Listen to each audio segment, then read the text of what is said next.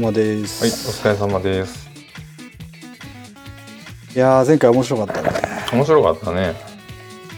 うん、初のゲスト会、そうだね木村くんが来てもらって木。村が大活躍して、うん、やっぱね、なんかカンフル剤カンフル剤って言ったけど、見事にその役割を果たしていってくれたね。うん、そうだね。うん、まあまた、俺たちもなんかうんうん、起爆剤とか言っときながらうん、爆発に巻き込まれた感もあるよあるあるある。自ら。うん、結局ね、あの。ワールドカップと言っといて何も戦ってねえじゃねえかっていう噂もあるね。けど、確かに。うん、まあでもいいんじゃない？ああいうのもね。そうだね定期的うにんああいうのやっていけたらなと思うけどねそうだね。次は誰かな？なんつって、次はね。うん。ドキドキしてる人たちが。逆そうにだよまあね、うん。オファーしたら逆に出てくれるのかしらっていうのもあるけどね。あるある。もちろん拒否権はある。そうそうそう、うん。だって俺らもちょっとさうん。探りライン入れたもんね、ああはいはいはい。そのサークルラインで、うんうんうん。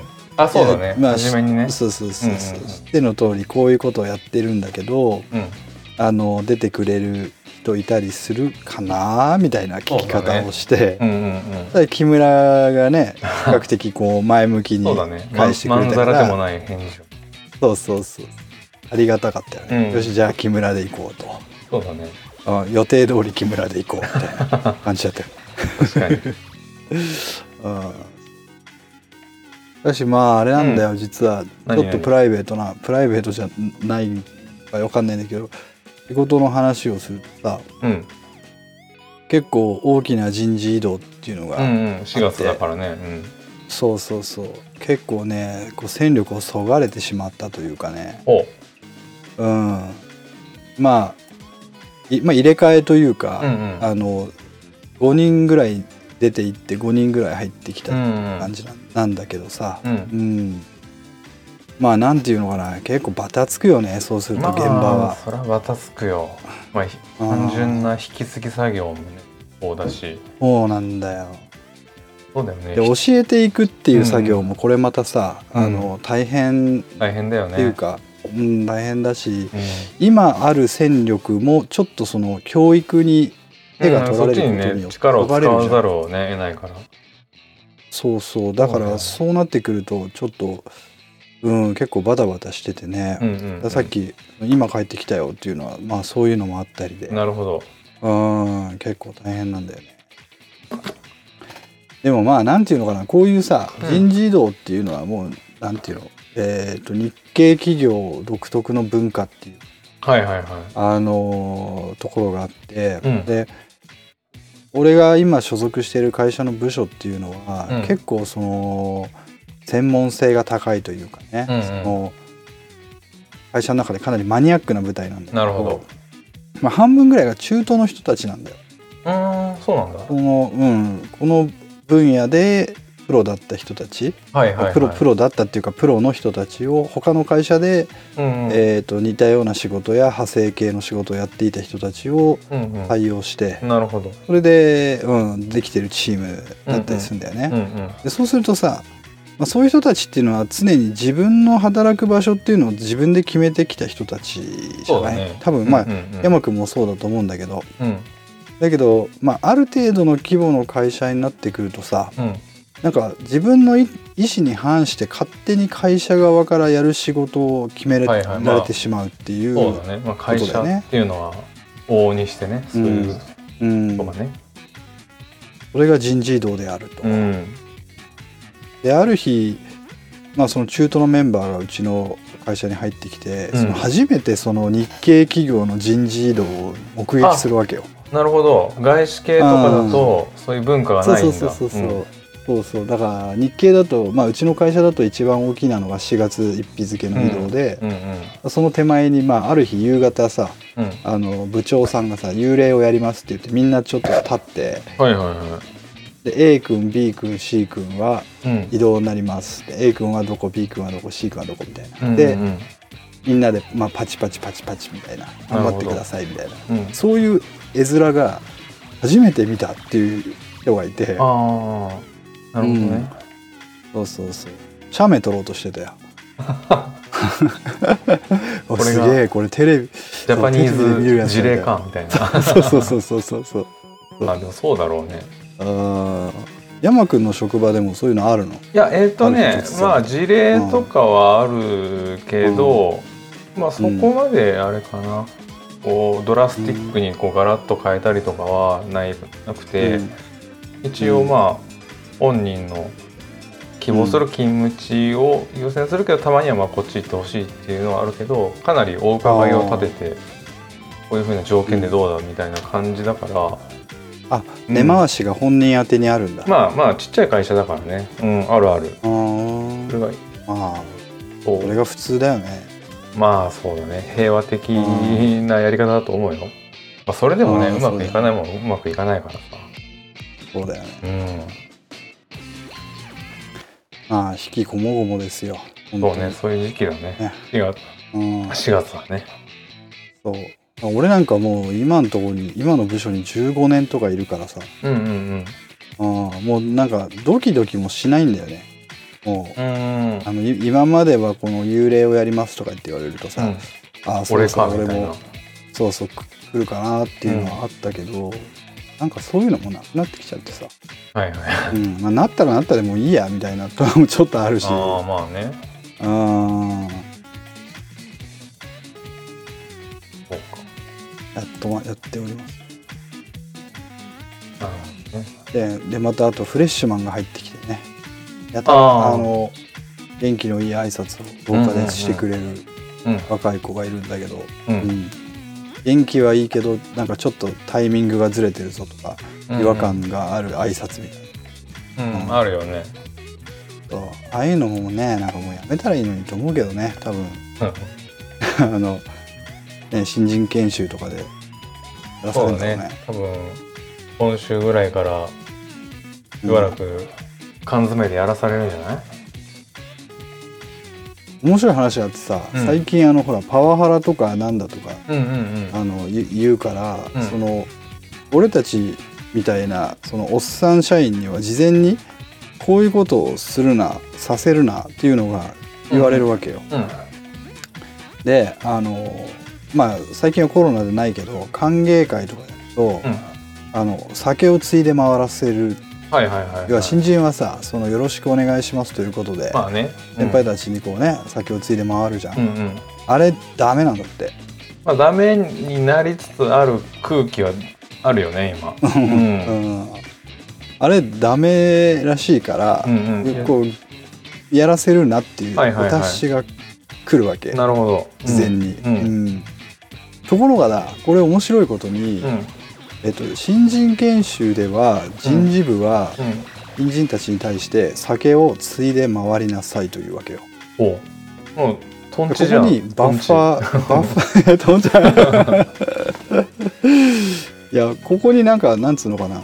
バッファーがあるっていうか、うんうん。間違いが起こらないためのうん。のりしろを会社側が取りに来てるなと思うわけ。だああなるほどね。から新人には継ぐもんですよと。まあいろいろな思いはあるだろうけれども、まあ酒を継がれて嫌な気持ちをする人はいないのでうんうん。あの頑張んなさいみたいなことを言いながら、継がれる側の方には絶対継がせんなよと言ってるっていうのは継なかなか。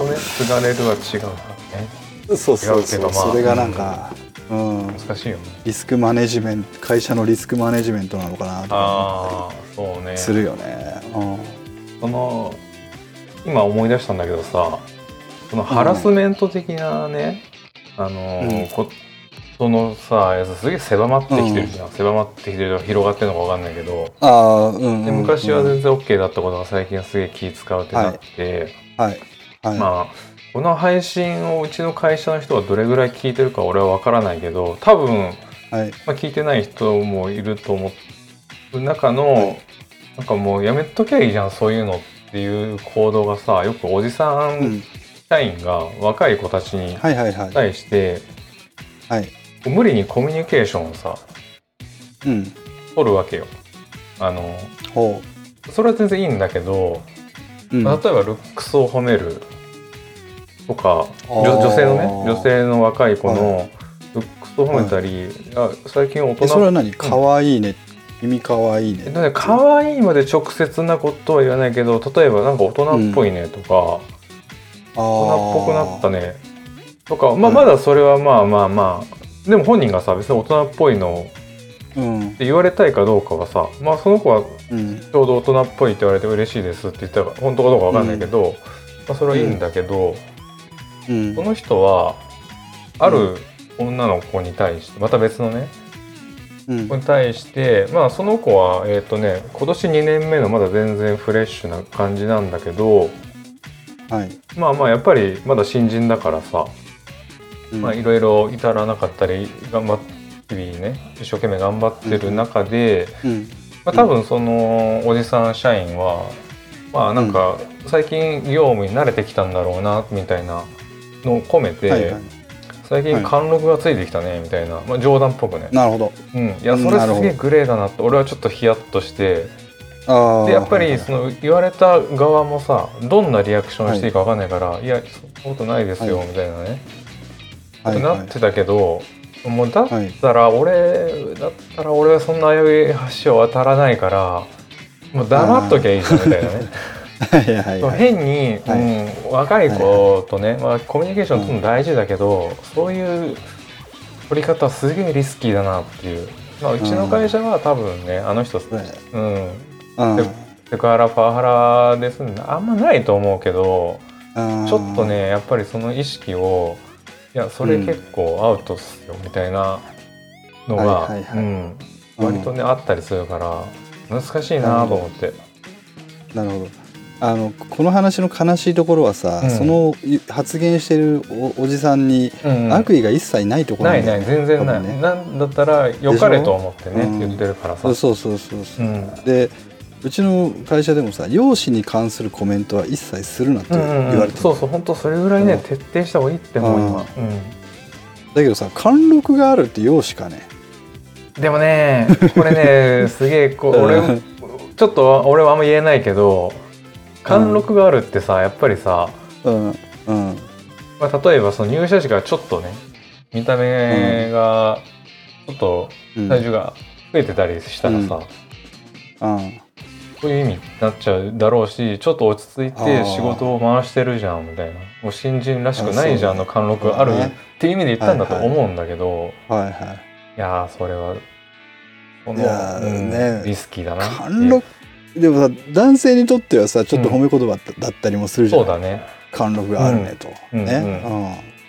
そうなんだよ、だからあれまあまあだって一昔前だったらね、うん、階級を上げてきたねみたいな 言い方をするじゃするするする。それしてたよね俺たちもね。あいつ階級上がったなみたいな。それがねダメだっていうのはわかるけど貫禄もだ、まあダメだね。ダメだね。全然アウトだね。アウトなのよ、うん。そうなの。なんだよだから難しいなと思って。だからもう俺はねあのうん。下手にそういうのなること下手にそういうことで コミュニケーション取らないね。も うあ別に、うん。それでなんかね嫌な思いをさせるだろうなとかあんまないけど、あうんうん。もう確率は減らしていこうみたいな。うん。うん、例えばさ、うん。例えばさじゃあじゃあご飯食べてたとするじゃん、うんうんあのえっと女性社員と。うん。でさあれあんま食べないんですねって例えば俺が聞くじゃん。うん。した時に向こう側から「うん。えー太っちゃうんで」ってうん言われた時に、うん。その要は容姿に関する向こう側のコメントを引き出した俺がいけなかったのかなとかちょっと思うわけ。ああんまり残しちゃうのとかね。残しちゃうのっていうのも聞いちゃいけないのかなとかさ。難しいね。難しい。本当に難しい。この問題は、うん。でもあれらしいじゃん。なんだっけ。日本は非常にそのあたりが遅れているということのようで、えね言いますよね。うん、言いますよね、うん。逆にアメリカ人はじゃあどうやどういうコミュニケーションを取ってるんだろう。はいはいはい。やつご飯らはを、ねご飯を残し目の前にご飯を残している女性がいたらなんて言うんだろう。うん。そうだね。なんで言うのかな。食べれる分だけ足りな取りなさいみたいなごあいつら合理的だから あさ確かに確かに。あどうなんだろうね。でも本当にでもなんかすげえスマートな感じなこと言いそうだけどさ。そうそうそう。昨日聞いたさ。そうそう。これはそこらの小鳥にでもあげるのかい？みたいな。そうだね あのね。あ神池の神様へのお供え物そこ出せえな。すげえ日本的だな。日本的だね、ああ仏教的っていうかね、うん、でもちょっと話変わるけどさ向こうのさあはいはあの、はい。アメリカの学生だったりおあのオフィスワーカーとかってさ、い。はい。結構昼飯とか全然こだわらないって言うじゃんなんかもう普通にさあー。もうリンゴ1個だけとかさ、うん。まああ、これまあはい現地の、はいはい。はいうちの社員にもニューヨーク帰りの人がいて、あなんかもうそんなもん、んですよみたいな感じだったから、う日本だけだよみたいなそういうお弁当を作ってとかわざわざ。ああ確かに確かに、ほんとサンドイッチとかパンだけで済ましたりが多いよみたいなね、うんうん、うん、そうだね。ああそんそもそも都心部に住むアメリカ人ってあんまり自炊とかしなかったりないよね。するからうね。ん。うん、そうだよねそうそう。でもやっぱり不思議なのはねやっぱり、ね、バケツ大のスターバックスを飲みながらああはいはいはい。朝出社してきてね。朝とかさそう。で、うんうん。出社前にめちゃくちゃ走ってんのよ。はあはあ言いながら。あそうだね。うん、そのバケツおやめになったらって思うんだけど、うんうんうん。どういうわけかね違うんだね。はいこれ不思議。いいだね今日はなんだっけ？今日はねテーマは。一応ファミコンミニ四駆っていうざっくりとしたあー80年代コンテンツのまたねプレイバックものが来てるけどどうする？うん。なんか話的につってもさ俺まうん。ああれなんだよね、まあ、ミニ四駆ももちろんやってるし、ファミコンももちろんやってるんだけど、ミニ四駆ってさ本当なんか、うん。まあ、マサヤも多分やってると思うけどうん。1年ぐらいじゃない？ハマったのってうん。そうだよね。1年の2年いややってないよね。俺俺は長長かったんだ。いや俺はな長かった本当に、えー。常にうん。ミニ四駆は履修してるっていうなんつうの？語学みたいな感じ。ああなるほど。だからたし男のたしなみとしてだからそのミニ四駆ばっかやっている瞬間っていうのは確かに1年のうち3ヶ月とかぐらいなんだけど常にこの家には情報はマシンがな何台かある。情報も入れるしっていう感じ。そうそうそう。味だからまあミ,、うん。ミニ四駆ってこう今でもまたすごい再燃してそうそうるんだけど。みたいだね。うん、その話ちょっと後でするとして、まあ、ちょっとこのウィキペディアでいくとさ、うん。こうミニ四駆はうん。タミヤが発売している小型の動力付き自動車模型である。うん小型電動機かっこモーターを搭載した四輪駆動の模型でうん。単酸乾電池を動力源として走行する。ね。モーターとうん電池は、そうモーターと電池はスイッチで直結されておりスイッチを入れたら全開出力でうん。電子し軌道上で走行させる仕様である、うん。うん、軌道が固定されているのはスロットカーと共通であるが走行中の出力調整はできないため走行したら技能介入は全くできない。確かにそそううだね。だね。うん、タミヤの登録商標であり一般名称ではない。韓国ではミニカーの名称で発売されてああなるほど。いるとうんはいはい。もうこれだけでもういろいろ話せるよ俺。うんうんうん。まずさまずこれさ四輪駆動の模型でって言ってるけど、うんうん。これさみんな肉にしなかった？肉にした。シャフトをね。肉にしたよね。ね。そうそうそうそうそう,、うんうんうん。電池の横を走ってるシャフト抜くとあなるからさ。うん。なんかみんなやってるからやってたんだけど結果何うんうん。速くなるってこと？えっとね、うん。えっとねコーナリングに強くなるとされていたあーあーなるほどね。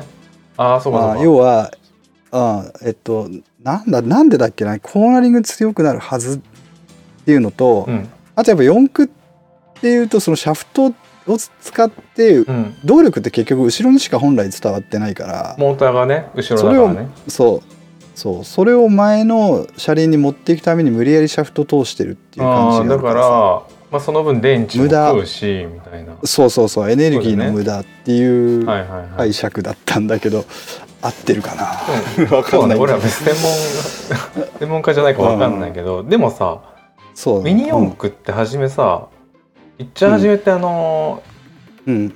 ラジコンのミニ版だったもんね。ジュニアっていそう。う。その通り。立ち位置で。その通り。だからその何持ってた？山これね一番最初に買った俺の何？一番最初ね思い出したよ。今日もね、調べてて、うん。俺当ててあげようか。あうん。おいちょっと言っちゃった今。あいやちょっ何何だといや思う多くの人がねブーメランなんだよ。はいはいはいブーメランかっこよかったね。ああブダッシーメランュダッシュ4クロも初めブーメランだからねそうそうそうそう最初ブーメラン。俺ねフォックスだった。フォックス？フォックスもかっこいいよね。そう。でも確かね確かブーメラン欲しかったと思う。でもなかったんだよ。う売り切れてんだ。売より切れてる。ブーメランは。だからみんなブーメラン買うかもらだからしょうがねえからその残りの中でも一番かっこいいやつ買うかみたいなんでフォックスだった気がするな。そうそうそう。これね確か発売当時600円なんだよ。そのうんうんうん。モーター付きで、うんそんなもんかな。でさこれがあのこれタミヤのね開発者の人が言っておられるんだけど、うん。もうノーマル段階でもっと早くしようと思えばできるんだって技術的にはタミヤが、うん。そうなんだ。あのもう普通のデフォルトのモーターで、そうそうそうそうそう、そうだね。全然早くできるんだって、だけどそこにうんあえて改造の余地を残したところに成功の秘訣があると。そうだよね。あ本当なるほどねと思ったし。でうん。同じ例えば、なんだろうフォックスのフォックスでも、うん6台例えば、まあ、何台でもいいけど複数台買ってきて同じように組み立てても速さ違うじゃん。違う違う違う。違うんだで,、よね。うん、でそうそういう個体差をあえて作っているっていうのもあるらしくって。なるほど。そこに面白さがやっぱ多分あるんだよ。個性が出てくるっていうかマシンの。うん、でさうん大体あの頃の子供たちの小遣いっていうとさ、まあ、1日3ちょっと外遊び行ってくると300円とかさ、うんまあまあままああ 100, 100円玉握りしめてとかね。そうん。そういう世界観でしょ。だからね1週間我慢すると、まあ、1台買えるかあと改造パーツ改造パーツがね買えるじゃん。2300円とかでね。そうなんだよ。でこの価格設定がもう絶妙。だね。絶妙。スーパーミニモーターって300円前後じゃない？確かそう。そう。だよね。えっとね。覚えてるねそうそう。そうなんだよ。なんかいろいろまあモーターの進化はまああるんだけどさ、そのローラーとかね。うんうんうんうん。いいろんなエアロパーツとかさあの、はいはい。あるんだけど。軽量化のね。あのそう軽量化とかね、あのミニ四駆の世界ではねどうやらねうん。あのエアロパーツは一切意味がないっていうあの結論らしいね。エアロパーツっあてなんだっけ？の要は要はウイングとかをあ空気抵抗後からつけてそうそうそうそう。あのダウンフォースを得る。はいダウンフォはい。はいはいースを得てその地面のグリップを地面というかグリップをこう強くするっていうあーあね。とされていたけど実際に意味はないらしい。そうなんだ。うん。うん。なんかな速度何キロ以上出ないとそういう空気抵抗と効力はないかのねうんうんうん力学的な空気力学を考える必要がないらしいですね、へいやでねえ、うんミニ四駆さその、うん当時どういう遊び方してた？意外とさ俺、うあのさっき言ったフォックスとか初初期の頃のミニ四駆って、うん。タイヤがスパイクタイヤだったじゃん、もともとオフロード用だからね。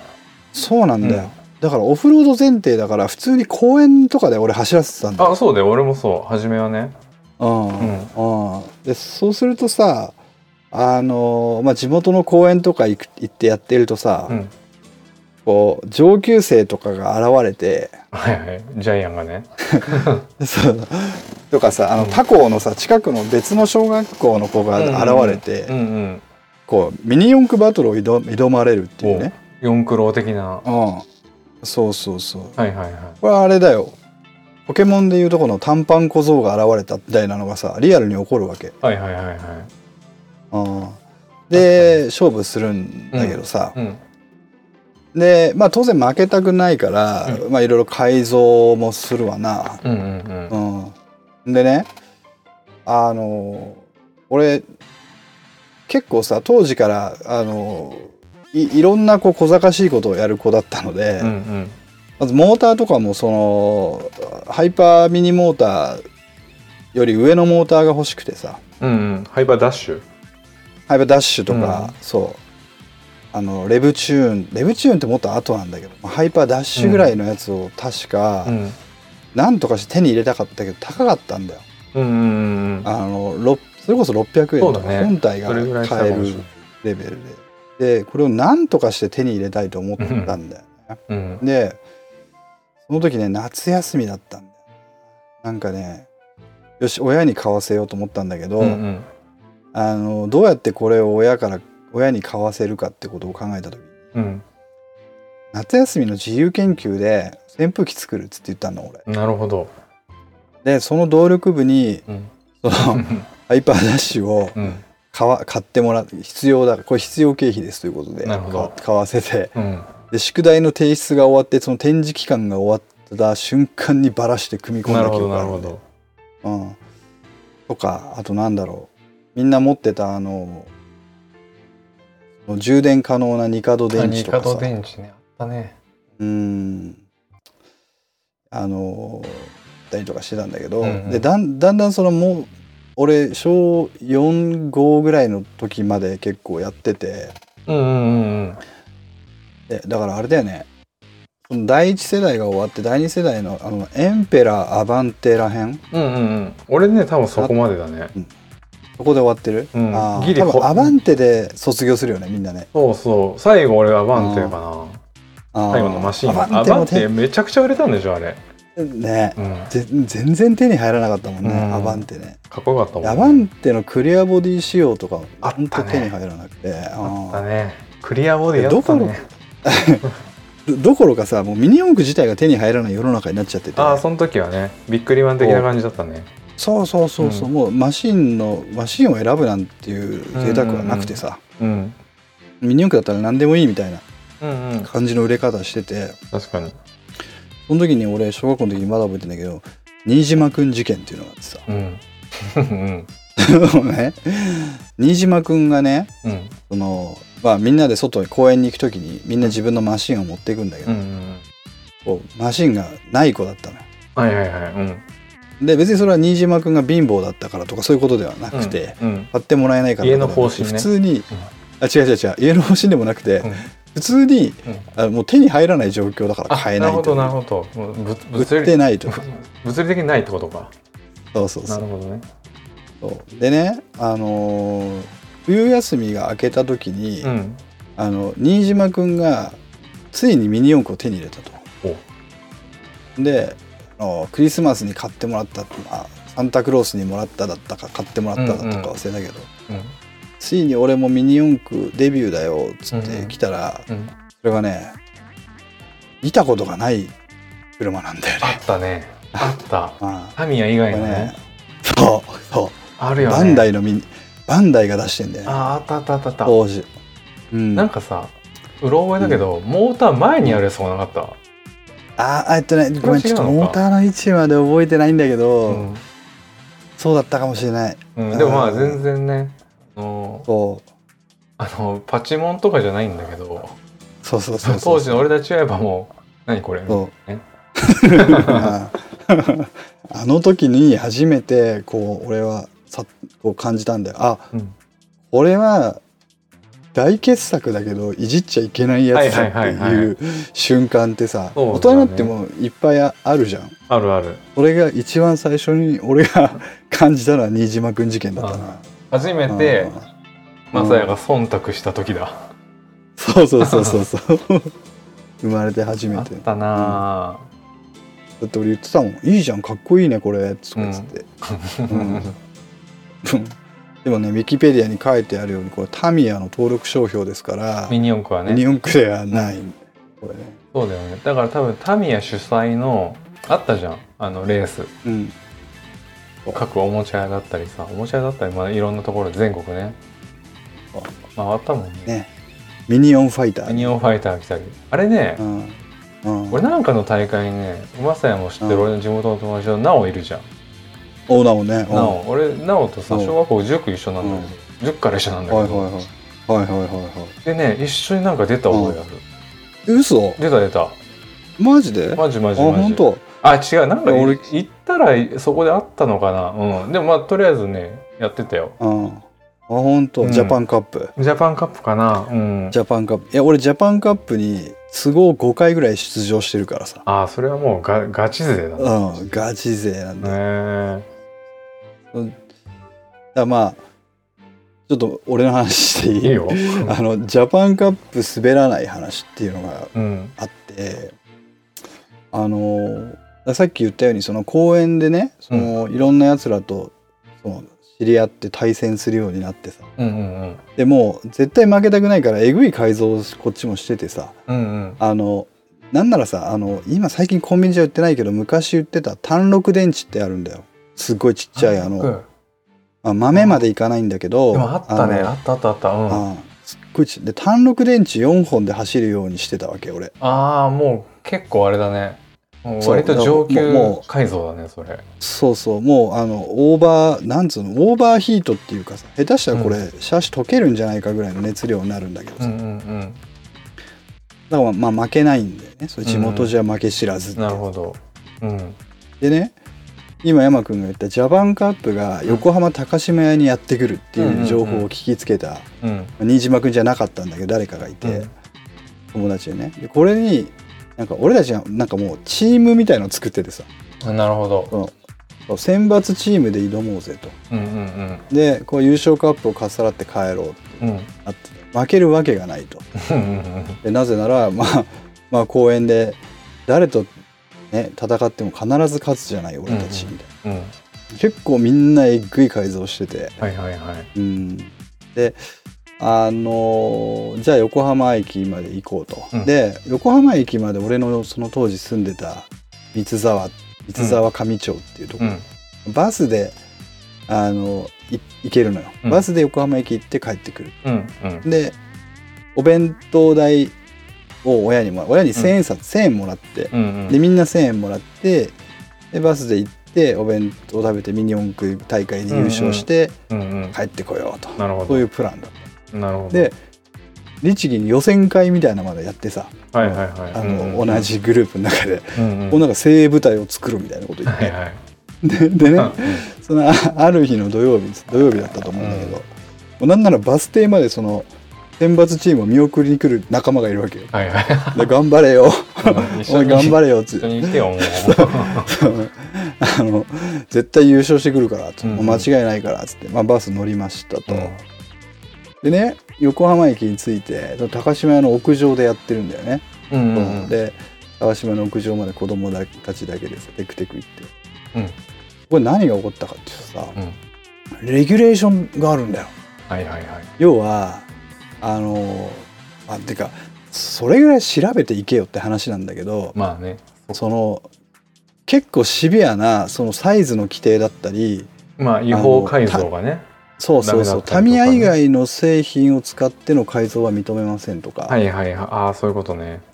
うん、だから俺たちはねそこで壮大な勘違いをしていたんだよ、うんその大会はミニ四駆愛を問われる大会ではなくて、うん。タミヤ愛を問われる大会、当たり前だよね。こうタミヤの興行なんだからさ。まあそらそうあだよ ね。れでさでましてや俺なんか単六電池4本だからさ、うんうん。通るわけがないという通るわけないね。かもうレギュ そう。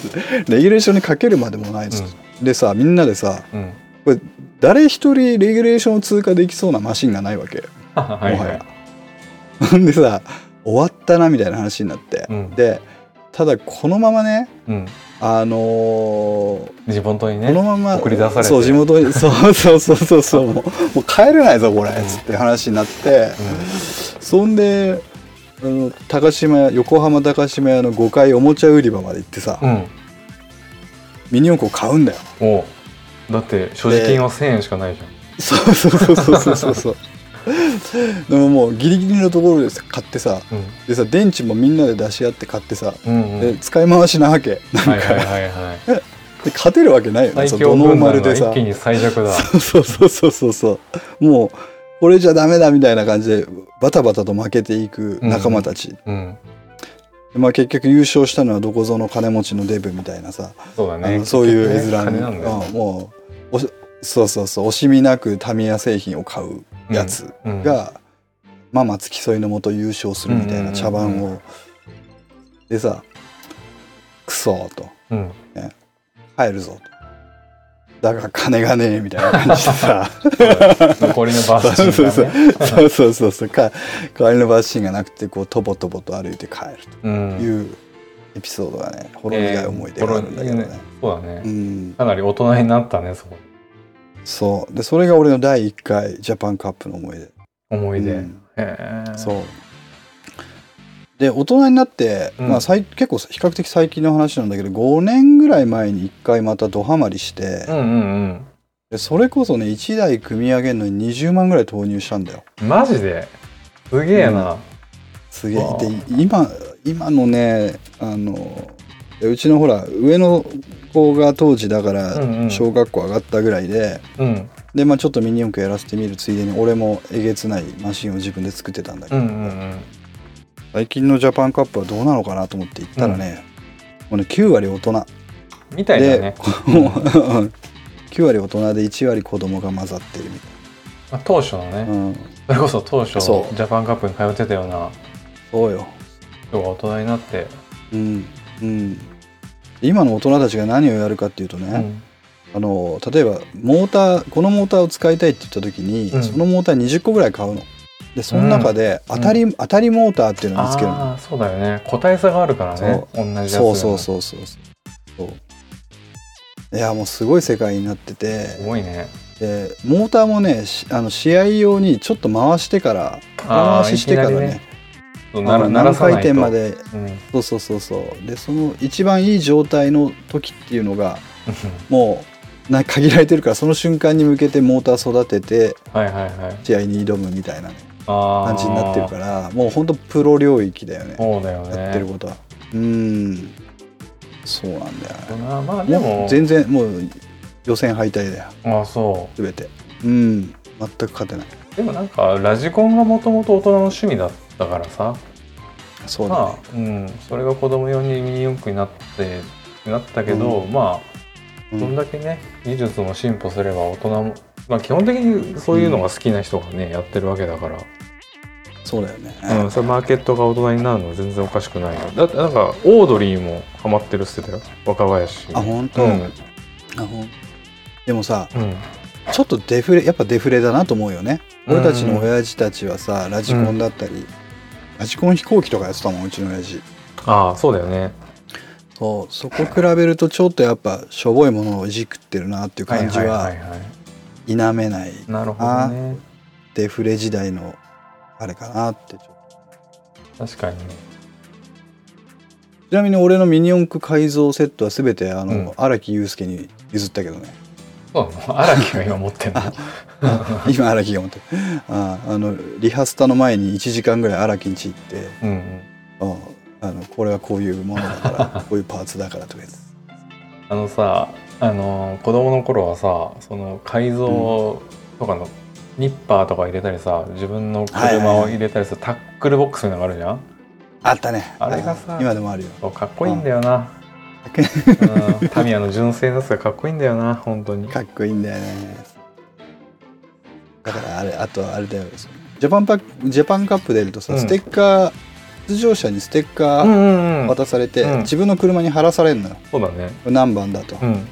あのステッカーがさいわゆるバンドの世界でいうバックあステージ。パスでさ、うんそうね。そう。でその純正のケースにその貼るのね。あれをシールをそうバベタベタ貼ってんのがかっこいいんだよ、そうだね。うん、まあ、そういうなんかステッカー文化ってあるよね。ずっと。そのバンドもそうだしバンドも出たライブの、うん。ページパスはずーっとギグケースに貼ったりするしあとねするする。あの俺今その仕事はさ工事現場にたまに行くからさ自分はがっつりまあ管理で入るだけだけどそう職人さんとかはさ、今までうん。のいろんな現場のさそういうシール安全シールをこうヘルメットにさベタベタ貼ってこれってなんか見たことあんなみたいな。このそういうカルチャーがあるんだ。多分あるんじゃない？面白いね、うん、へえ歴代俺の歴史みたいな感じなのかな？ああそうなのかもしれない。まさにキャリアパスだもんねこれがねそうその人のね。うんちなみにマサヤは初めて買ったミニ四駆なんだ。僕はね、うん。ホーネット。トーネットね。はいはいホーネットもだから蜂のほそうそうそうそうそう、ほ X とかあのあとなんだっけブーメランビッグエッグ、うんあの辺のラインナップの一つだよね。うんうんうん初期のねオフロードからねでそんそうでその後四クロの流れであのエンペラーラッシュ1号から5号までのしうん俺はね、うんあのあ俺当てるわえ3号でしょ なんでわかんの？う3 号っぽい、ん、うん、シューティングスターっぽいもん、その通りなの、うん、シューティングスターなんだよね。見た目速そうだなと。まあ早そうだよね。俺ね確かになんかあ俺ののギターギターっぽいよね。そうそうギターっぽい。なんか俺のギター俺のギタースタイルとかいろいろ知ってる人からするとうん。すぐわかるよねだってまさホライゾンじゃないなっていう。まさそうホライゾンじゃないし バーニングサインじゃ絶対ないしみたいうん そうだね。そうだね。なあーでもね俺バーニングサイン持ってたよ。アバニンさんかっこいいよね。そう。なんかあんまり初め好きじゃなかったけどなんかこれうんうんうん。この芋なんか芋臭さが逆にかっこいいみたいな。ガンガンキャノンの方がかっこいいみたいな感じで。あわかるわかるわかる、はいはいでもその渋さに小学生で気づいてるのはやっぱおしゃれだよね。なのかな？わかんないけうど、んあみんなねエンペラーかシューティングスターだもんな、そうそうそう。だうん、ダンシングドールは女だろみたいそうそうそう。あれさダッシュ4クロトクマザウルスのコロコロコミックの漫画でさ、うん。まあ1号4クロじゃん。なうん。で2号がタンククロロでしょ？で3号がシンクロなのはいはいスラメギシンクロとかでしそうそうそう、うん。で4号5号さ、ょうん。言える、言えるよ。あでもあのねうん。4号は俺あの本名わかんない。でもあだ名はパンクロでしょ。そうそうそうパンクロなんだよ。モヒカンみたいな頭してるよね。パンクロなんだけどルックスは完全に X なんだよね、うん。X そうそうそうそうそう。あの頃ねそうそうそう。ちょうど多分 X が流行ってたんだと思うんだけどそうだね。多分ねまあメタルとパンクの違いとかにもあんまり厳密じゃない時代だよね。そうそうそう。なんかうるさい音楽は全部パンクみたいな。そうそうそう。そう。で女の子女の子なリリンコでしょリンコ。ああそうそうそうそうそう。そうリンコなんだよね。そうそうそう。妹なんだよね。あのシンクロの。あシンクロの妹か。そうだよそうかそうか。そうだね。見たね。あれもね。あれもなんかねその5人でチーム組んでうん。レースものだったもんね。確か。そうそうそうそうそう。内容全然本当にでもうこうハマるっていうかさ、うん。なんかその全てが仕組まれて完璧だったよね。あの頃はねそれこそクロスメディアって今は多分言うと思うんだけど。う。ん。まあ本当ねそうだね。漫画コロコロでやって、まあアうんニメだったりにしてうん商品に落としていくっていうね。完璧だそねうそうそうそう。完璧だよね。ビックリマンもそうだよね。ビックリマンもコロコロだよね。ビックリマンもそうだね。うん、うん。コロコロ。そうなんだよね。もう。まんまと絡め取られてたもんね。絡め取られたね。これにね当に。うん。お金落としてると思うよ。や本当に。お客さんだったのでも大人になってもがっぽりだもんね。そうだよね、まあ、タミヤはさ、うんそうそう。うん。タミヤの今の主力ってまあそのミニ四駆今なんかでもラジコンもやっぱもタミヤファクうん。ラジコンとかあと意外とプラモデルがやっぱりあ根強いのかな、うん。でもやっぱりなんつうのか、うん。ちょっとしたサブスクみたいなとこあるじゃんミニ四駆って。まず1台持った時点ではいはいはい。それに対してあらゆるこう投資をうん。継続しなければいけないみたいなさ、そうだね。沼沼じゃん沼だ価格。ねうん。うん、そういうコンテンツで売ってんのって多分タミヤぐらいじゃないの？確かにね。どうなんだろうな。あでも今あれか。あベイブレードとかあるよね。はいはいあれもなんかちょっと改造要素入ったりしててとミニ四駆っぽいなとちょっと思うんだけどね。まあ、改造はやっぱ面白いからね。男の子要素っていうか。そう、うんハマるよね。でも、あれなんだよ。俺そのミニ四駆についてやろうぜって話をした時に、うん。まとめで俺なんて言ったらいいだろうなって思ってずっと考えてたの。ねミニ四駆とは何だったのかと。うんうん。言った時に俺ねこういうこういう答えが正しいかなと思ったんだけどうん。俺たち世代が初めて身近に触れた物理学だったと思う。おいいね。そこに全てが物理のまあうん。おおむね全てがあったと言っても過言ではなくて、電気から例えば力学から。そう電気、うん。そう電気とか摩擦とか抵抗とか、うん、あのそういった要素がかなり織り込まれていてうんうんうん。それにつくついてのその感覚を養ったのがそこだったかななるほその時だったかなとどうんうん思っうん。たな。うん。例えばなんだろうな。えっと遠心力ってうん。例えば右に曲がる時に遠心力が左に働くじゃない？っうん。ていう感覚とかってやっぱミニ四駆で学ぶというか、まあ、コーナリングのね。そうそうそう、うん。うんコーナリングで学んだりとかさ。あとなんだろう軽量化の逆でさうん。重しつけるのあってーつけた重心下げるためね、うん、吹っ飛ぶからね。そうそうそうそう。あんまり軽すぎると。そうそうそうそうそう。飛んじゃうからさ。そう。ちょっと重心下げてうん。あの安定感出そうとかうん。いうのって多分男の子受けする要素はさ結構それ物理学なんだよ。そうだよね。うん。そうだよね。あそううん、だから俺たちが最初に触れた物理の教科書だったのかあもしれない、うんうんうん。どう？ちょっと美しく美しいね。まとめてみたんだけど。美しいです うん。なるほどねファミコンの話ファミしないで。基本はまあまあ別でままあ次回にするか。そうで、まあ、次回だったりうん。別でねやってもいいし、ファミコンってさ、うん俺も今日いろいろ調べてて、はいはい。あのやってたんだけどファミコン多分さうちのサークルにファミコン好きなやつめちゃくちゃいるじゃん。うん、だからそれもゲスト会で、まあ、出てくれればねいいかな。楽しいかもと思って。まあうんここでね名前言っちゃうとそいつプレッシャーになるから言わないけど。ああなるほどね。いっぱいねファミコンとゲームうん。ミュージック好きなやつもいるし、だね。ファミコン自体ね、ん。多分好きなやついっぱいいるからそれもねやってみたら面白いかなと。まあただ単純に2人のファミコンの歴史をでも全然いいし、うん。うんうんそれはねファミコンはファミコンでコンテンツいっぱいあるからね。はいある。あるある。そもそもいいつ買ってもらったとかどういうきっかけで買ってもらったっていうところからあるある。盛り上がるよね多分ね。盛り上がる、初めて家にファミコンが来た日の話とかさ、そ もそもあれだよね、うなんかこれ2人ともある前提で話してるけどいや俺実は家にファミコンなくてさってパターンもあるかもしれないからね、あるあるあるある、うん。うん買ってもらえなかあっったよねたとかさ、うんやっぱ、うん、いう子いたよね。いたいた、うん。うん。うん。ずっとお前なんか人んち行くなみたいなねその時はなんか悪気なく言うんだけどもいじめにつながるよねそんなの。ね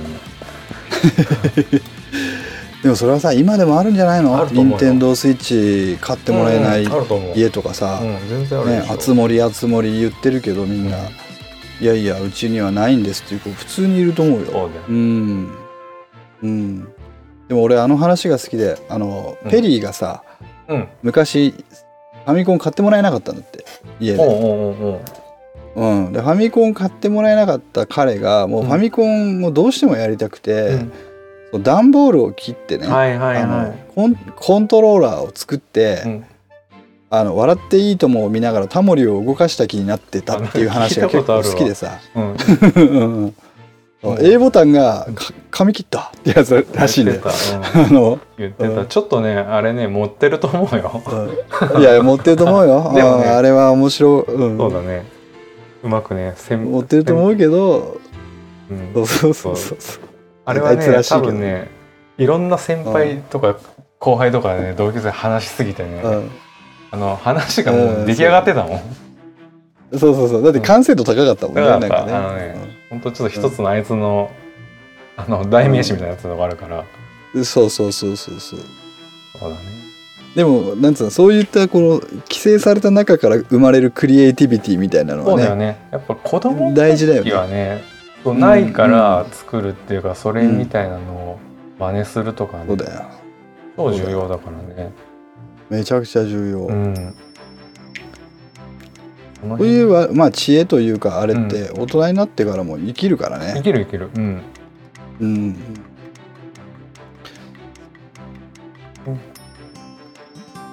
まいやーまたあなんやかんや。あっという間に50分喋っちゃった。ねね ワンテーマだね。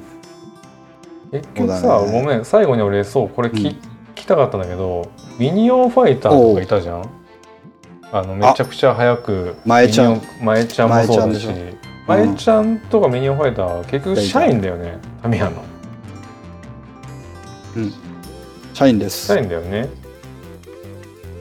どうなんだろうね。でもあの頃そういうなんか社員使って、うん、うん、社社員をさプロモーションのね。晒すうん。そうプロモーションっていうのはさそれこそそれこそ高橋名人も実はただのうん。ハドソンの社員だし、うん。